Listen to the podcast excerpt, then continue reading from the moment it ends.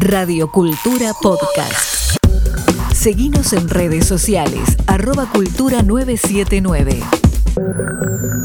Hoy nuestro programa estará exclusivamente dedicado a la grave escalada del conflicto israelí-palestino. Vamos a entrevistar a Joel Schwartz, sociólogo, historiador, residente en Israel. Hola Damián, hola Martín, un saludo para ustedes y para toda la audiencia desde Israel.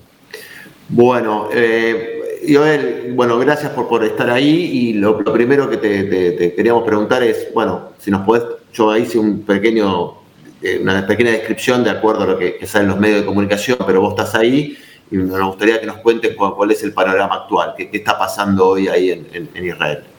Eh, miren, yo creo que eh, lo primero que por lo que tenemos que empezar y no es un dato no es un dato menor ni un, ni un simple detalle es que todas las mañanas desde sábado, desde domingo y a veces en dos o tres veces al día eh, nos eh, asomamos a las noticias y descubrimos un nuevo nombre descubrimos un nuevo, eh, una nueva persona o un grupo de personas que están o que fueron encontrados muertos o que están desaparecidos, eh, lo que quiere decir que o que han sido secuestrados y están rehenes en la franja de Gaza o que eh, no han sido encontrados sus cadáveres a pesar del rastrillaje que se viene haciendo ya desde el sábado a la tarde por toda la, la frontera los 64 kilómetros de la frontera entre Israel y la franja de Gaza. Y, esto es importante entender porque en un país como Israel, que es un país que tiene 9 millones de habitantes o un poco más de 9 millones de habitantes, eh, estamos hablando de una cifra eh, sideral, pero estamos hablando de que no hay familia, no hay profesión, no hay eh, grupo profesional de lo que sea, no hay grupo de amigos que no tenga algo, alguien que esté eh, entre las víctimas, ¿sí? Eh, en un país como Israel, donde, de donde yo vivo en el centro del país hasta la franja de Gaza hay menos de 100 kilómetros y hasta la frontera con el norte hay un poco más de 100 kilómetros, no solamente que la gente se conoce mucho, sino que las distancias son muy pequeñas también y, esto hace con que... Eh, esto hace con que la sociedad esté traumada, esté pasando por un trauma que es un trauma sin precedentes, es un trauma que hay todo tipo de, eh, cálculos de lo que significarían los números que estamos hablando acá. Si se traspapelaran a un país como Argentina, un país como Estados Unidos, un país como eh, Inglaterra, de los miles y miles de personas que en cada uno de estos países significaría una eh, masacre como la que se vivió acá el sábado, eh, entonces creo que ese es un punto de partida para hablar de cómo eh, lo estamos viviendo y qué es lo que está pasando. Eh, en lo concreto, si vamos a, las acciones de lo, a lo que está pasando en las últimas horas, en las últimas horas hay continúan los bombardeos, como bien explicaste vos al principio en tu introducción, continúan los bombardeos sobre la franja de Gaza. Hay todo el tiempo intentos de individuos o de, eh, grupos de terroristas de reingresar a Israel. La frontera fue nuevamente cerrada, después que cerrada en un sentido más figurado, porque el muro de contención que había entre Gaza y, Israel se rompió en 30 lugares diferentes y ahora lo que hay son básicamente tropas y artillería que están apostados en esos lugares para impedir que eh, pasen en nuevos grupos terroristas. Pero los ataques eh, aéreos por un lado y estos intentos esporádicos de eh, volver a producir un atentado en el sur por el otro. Eh, pero, digamos, yo diría que si vamos a ampliar un poco más el, mapa de lo que está pasando, Israel hizo el enrolamiento de reserva más grande de su historia, Estamos hablando de 300.000 efectivos de la reserva, es decir, ciudadanos comunes que, se han, eh, que han sido llamados a la reserva eh, para diferentes unidades de combate y que están apostados no solamente en el sur, como cabría esperar, sino a lo largo y a lo ancho del país, y también en un número bastante grande dentro de lo que sería la frontera norte. La frontera norte es la frontera que Israel la mira con mucha desconfianza porque en cualquier momento existe la posibilidad, y ya ha habido, hubo un disparo de, un eh, mortero contra una unidad del ejército desde las posiciones de Hezbollah hace más o menos cinco horas, hubo ayer un, eh,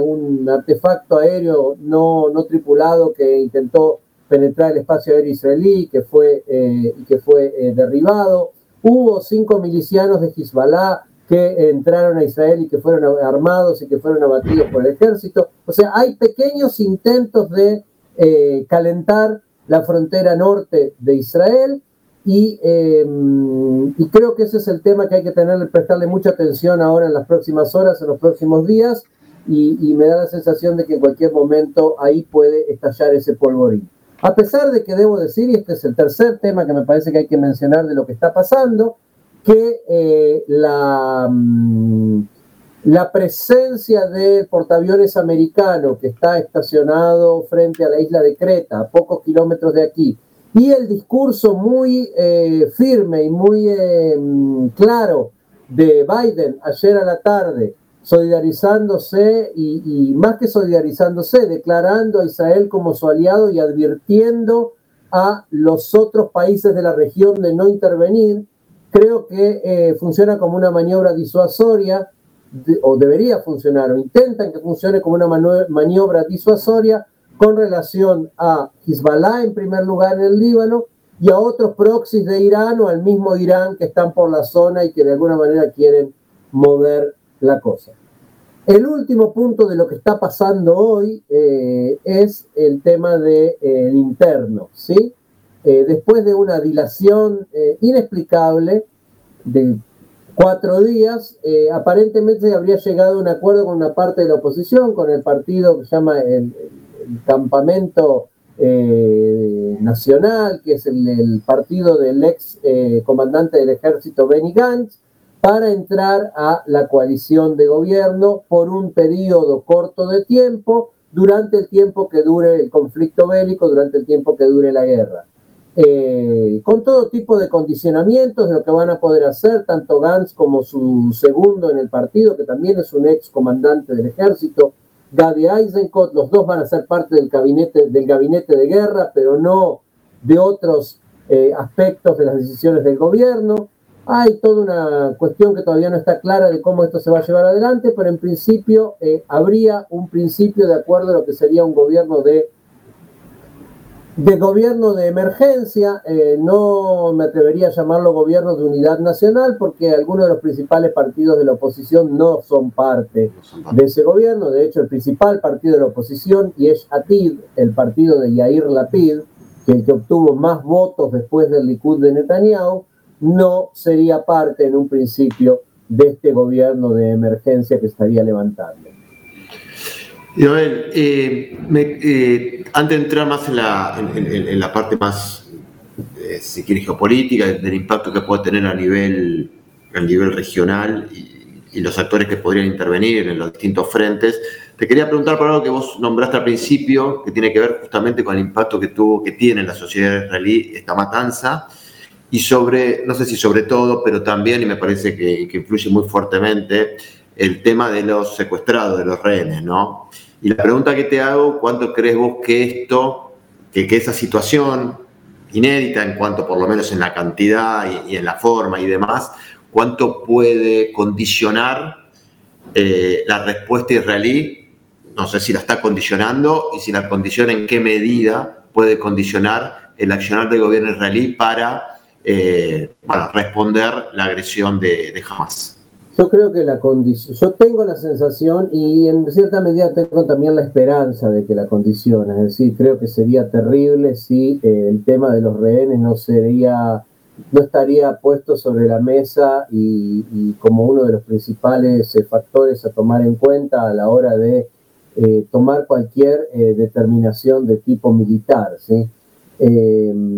creo que sí está sobre la mesa. Es más, creo, tengo la, la, sospecha, por llamarlo de alguna manera, de que una de las razones por las cuales eh, todavía no ha habido mm, inicios de algún tipo de invasión terrestre sobre la franja de Gaza. Y tampoco eh, el gobierno se ha pronunciado acerca de cuáles serían los objetivos puntuales de eh, la guerra, ¿sí? Porque más allá de la retórica de, recuperar eh, la capacidad de eh, disuasión israelí, que está completamente quebrada, y más allá de la retórica de alguna manera de tomar revancha contra este crimen horrendo, no hay una decisión. ¿Qué significa esto en la práctica cuando lo ponemos sobre el mapa, cuando lo ponemos sobre el terreno, cuando lo detallamos en, en acciones bélicas concretas? ¿Qué es lo que significa? Sobre eso no se ha hablado públicamente y yo me imagino que sobre eso también pesa mucho el tema de los rehenes. Eh, solo para que entiendan, las dos organizaciones que hoy en día eh, forman, digamos, parte del Frente Bélico Palestino, las dos organizaciones terroristas, y perdónenme, yo sé que en Argentina algunos se niegan a llamar las organizaciones terroristas, pero creo que después de las imágenes del sábado no hay ninguna duda de que esto es lo que son, y no sé si hay una palabra más dura en el léxico para eh, describirlas. Estas dos organizaciones, el Hamas por un lado y el Jihad Islámico por el otro, han declarado que entre las dos tienen más o menos 130 eh, prisioneros, un poco más. Eh, el gobierno de Israel ya le ha notificado a 80 familias que sus seres queridos están prisioneros, que están comprobadamente prisioneros en la franja de Gaza. Tenemos ahí una diferencia de personas que todavía no sabemos en qué estatus están, de quiénes se trata, no han sido identificados y aparentemente tampoco eh, se han pasado los nombres. Esto es un tema que todavía está en el tapete. Yo creo que no hay forma de que el gobierno de Israel a la hora de tomar las decisiones no lo tenga en cuenta. Sin embargo, eh, por lo menos en los discursos públicos, tanto de Netanyahu como de eh, algunos miembros del gabinete y especialmente la parte eh, del ejército, el tema de los rehenes no ha sido puesto en un primer plano eh, a la hora de eh, plantear cómo va a ser los siguientes pasos de, de, la guerra. Sí lo planteó ayer Biden en el discurso, dejó muy claro que uno de los objetivos a cumplir tiene que ser la liberación de todos los inocentes eh, que están eh, en manos de... Encima vos tenés ahí una presión internacional porque hay, hay, rehenes también de, otras nacionalidades, ¿no? Me parece que eso, bueno, no sé si, influye también. argentinos, argentinos creo que hay y hay de, otros países, es correcto. Sí, sí, Correcto, hay argentinos, de hecho dos de los argentinos eh, yo los conozco hay eh, por lo menos eh, gente de otras de países europeos, hay eh, trabajadores extranjeros que trabajan en la agricultura, justamente la zona que fue atacada es una zona que hay muchos trabajadores extranjeros de Tailandia, de otros países que vienen a trabajar temporariamente a Israel, también. Han sido víctimas, han sido asesinados algunos y otros están secuestrados y entiendo que algunos otros países de Latinoamérica también están hablando de eh, ciudadanos suyos que están eh, secuestrados en la franja de Gaza, que son rehenes en la franja de Gaza, o sea, y americanos y alemanes, o sea, hay una presión internacional o va a haber una presión internacional sobre este tema, sin duda alguna, eh, decir que sobre esto va a haber lo que discutir y va a tener que ser tomado en cuenta a la hora de tomar cualquier determinación militar. Joel, una pregunta con respecto a la población árabe-israelí que, está, que vive, que es un porcentaje importante, creo que alrededor de un 20. ¿Cómo reaccionaron o cómo están reaccionando el partido político también RAM eh, con respecto a esta, a esta, a esta incursión del grupo terrorista Hamas? Mira, es muy interesante tu pregunta porque eh, vamos a hablar de la mayoría, ¿sí? Y ahora venía escuchando por la radio de que una enfermera escribió en las redes sociales eh, a favor de la masacre y que inmediatamente fue dispensada de, su, de sus funciones y que alguien que trabaja en la municipalidad de Jerusalén y una persona de origen árabe, algo pasó algo parecido. Pero si hablamos del grueso de la sociedad árabe y de sus representantes, el repudio ha sido total. Eh, inclusive Mansur Abbas, el, líder de RAM, que es uno de los dos partidos más importantes dentro de lo que es la, población árabe, llamó a liberar a los, eh, a los eh, rehenes de inmediato y dijo, escribió, este no es el camino del Islam. y todos los partidos políticos árabes llamaron a la población árabe a solidarizarse con lo que está pasando eh, con, el pueblo de Israel y a repudiar esta masacre. Eh, Ayman Uda, que es el otro líder de otro de los partidos eh, árabes, escribió,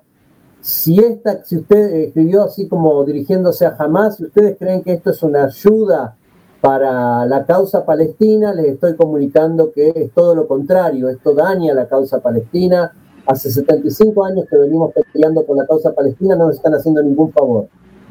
Eh, que creo que representa un poco el sentimiento de la mayor parte de la población israelí, eh, de la población árabe israelí, que hay que entender que eh, la mayor parte de la población árabe israelí vive con sus dificultades, con sus derechos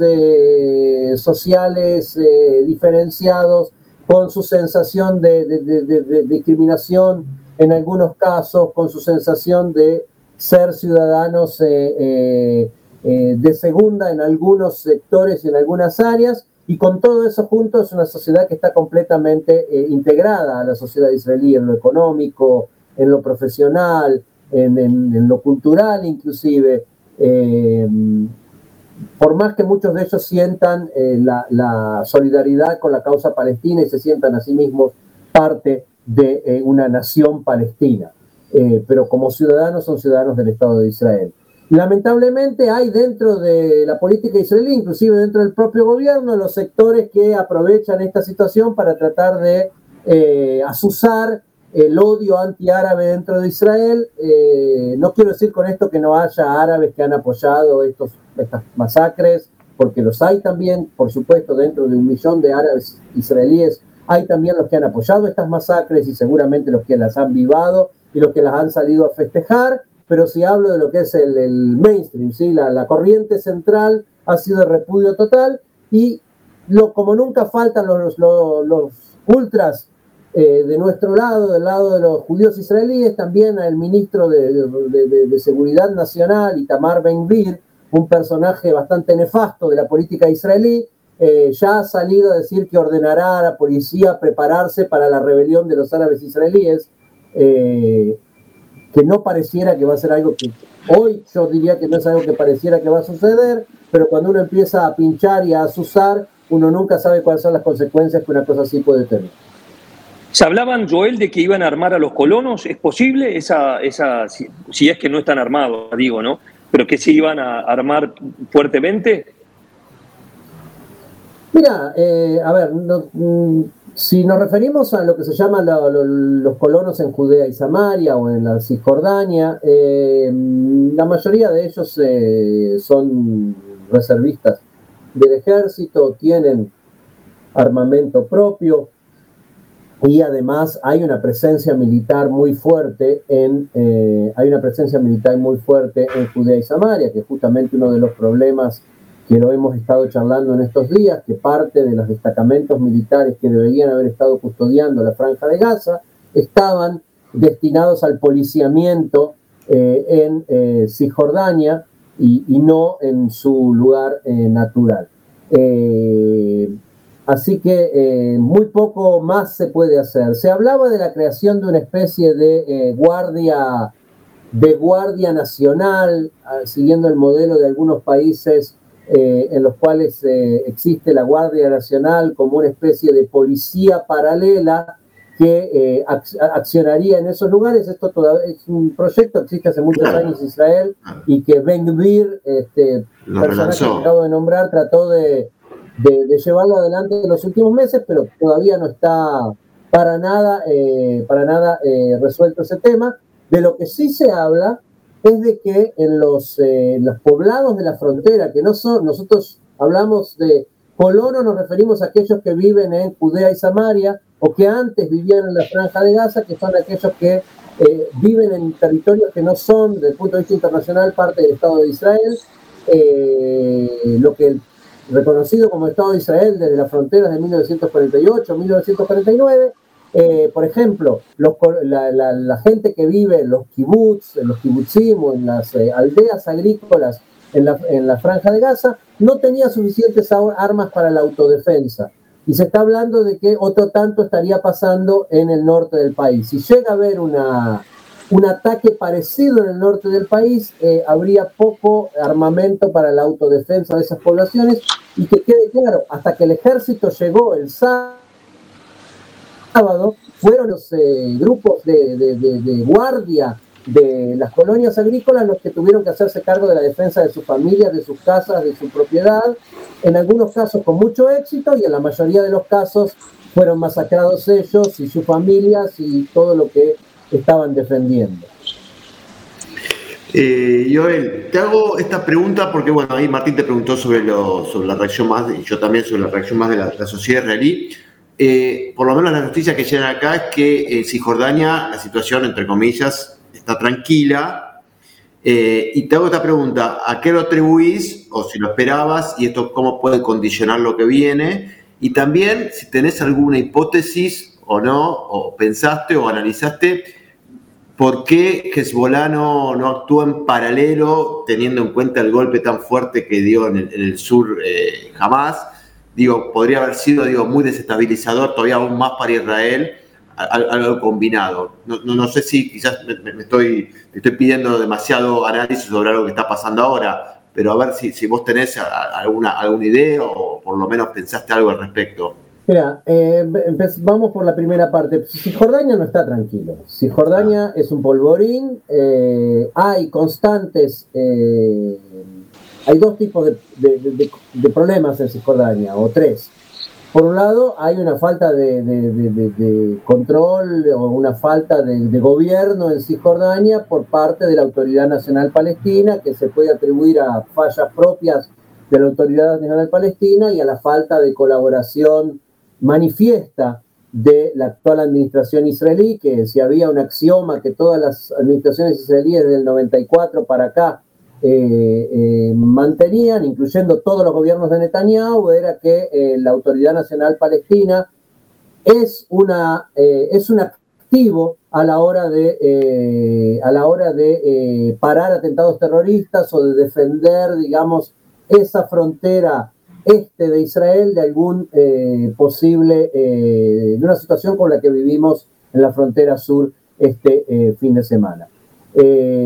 por un lado. Por otro lado, tenés el problema de que hay grupos de Hamas y de otras organizaciones integristas que están continuamente tratando de realizar atentados, pero como dijimos antes, el, gobierno de Israel o las fuerzas de seguridad y el gobierno están avisados de que esto puede pasar, están, digamos, precavidos de que esto puede pasar, entonces hay mucho más policiamiento y hay mucho más foco puesto en esa región, lo cual hace que la mayor parte de estos atentados sean parados. Y yo tengo que eh, decir lo tercero. Lo tercero es que hay una constante política de provocación por parte de algunos de los eh, colonos eh, judíos que responden a algunos de los grupos mesiánicos integristas que hoy, lamentablemente, para mí, integran el gobierno de Israel y que se sienten amparados por la fuerza de seguridad y por la política actual y que salen a hacer eh, continuas provocaciones que también han motivado de alguna manera parte o que son usadas como excusa después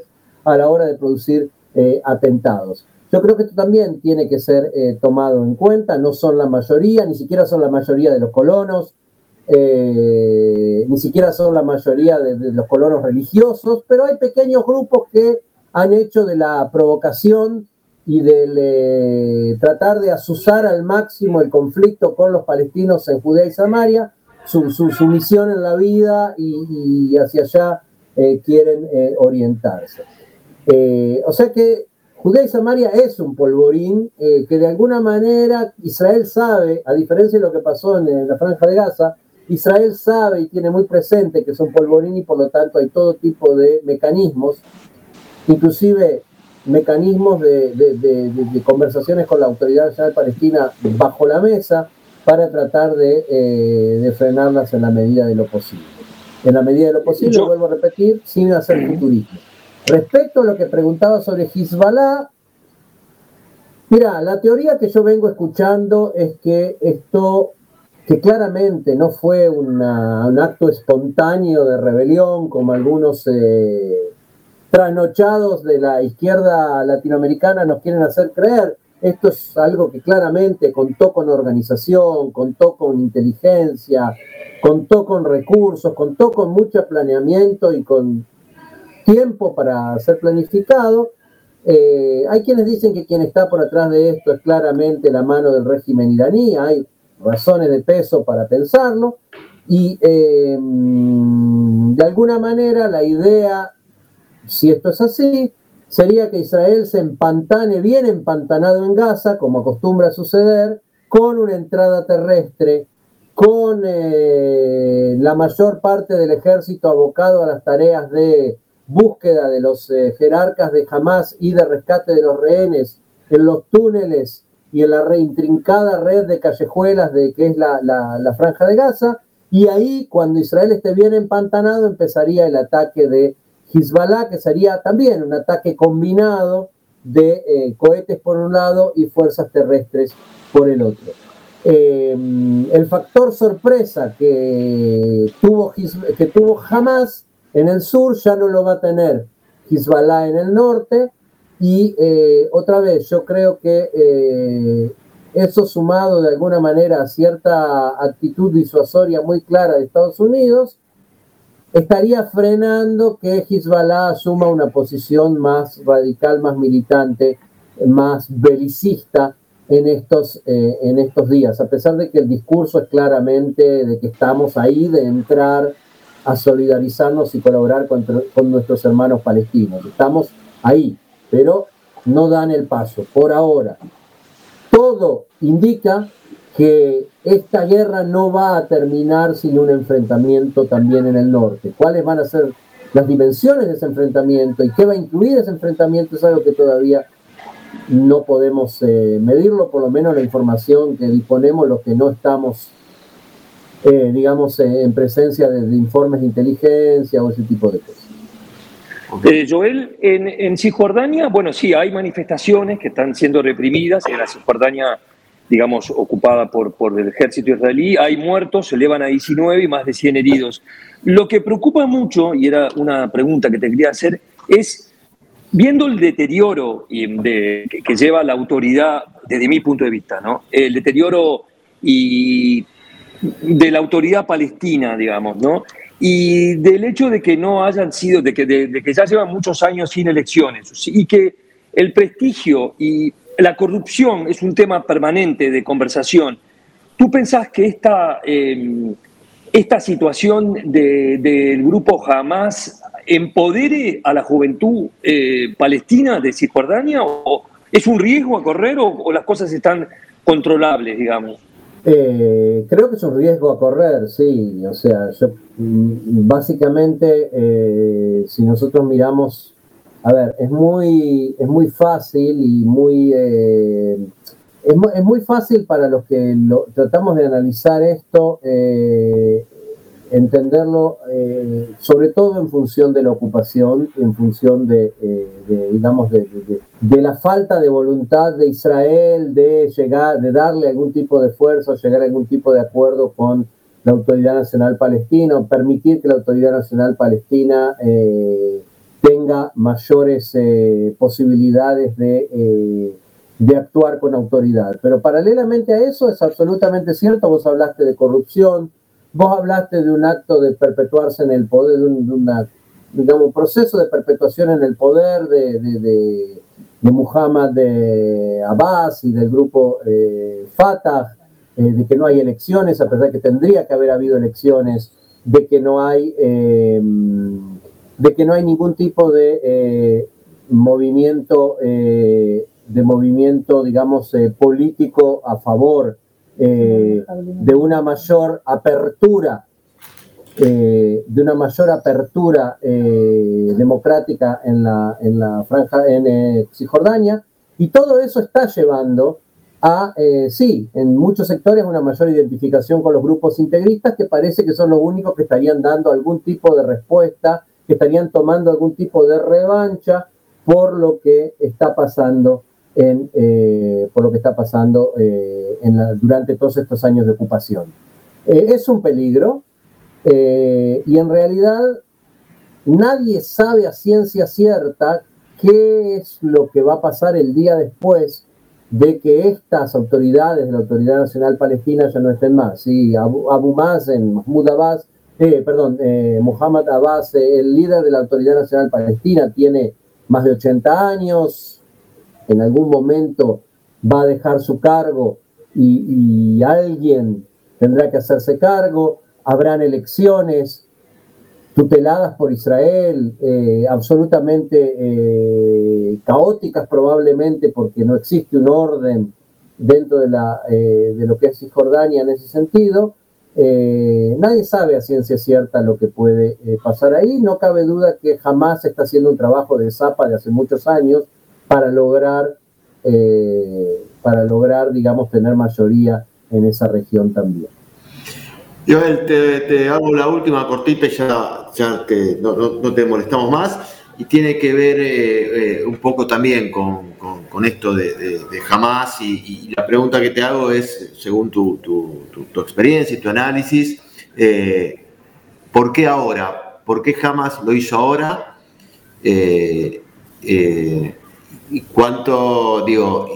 y cuánto de responsabilidad, se quiere, eh, tuvo el, gobierno de, Israel en cuanto a, negligencia o por lo menos a no ver algo o, no entender una situación que estaba sucediendo eh, eh, tan cerca de, su frontera, ¿no? Mira, yo supongo que esa es la gran pregunta y la gran pregunta va a quedar para los,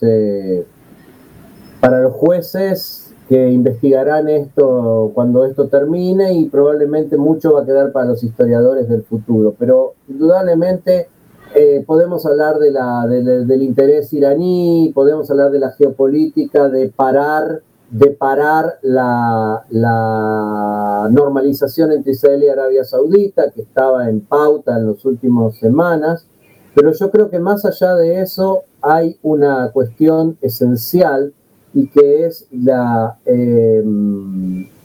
el reconocimiento por parte de los vecinos, especialmente de los grupos eh, radicales como Hamas y, y, Hezbollah y Jihad Islámico, de la debilidad interna de Israel. Es algo de lo que se venía hablando frecuentemente, es algo de lo cual en los últimos meses el gobierno fue advertido, de que toda la discusión política y la agenda política del gobierno estaba comprometiendo la seguridad de Israel, estaba generando una división eh, interna eh, que estaba dañando la cohesión interna y la seguridad del Estado de Israel. Y a eso se le suman decisiones que creo que son decisiones puntuales, decisiones eh, estratégicas, como la de, como dijimos antes, derivar parte importante de los efectivos que deberían estar cuidando esa frontera a otra frontera. Eh, mientras nosotros estamos conversando aquí, eh, me, llega el mensaje de que eh, todo el norte de Israel acaba de entrar en situación de emergencia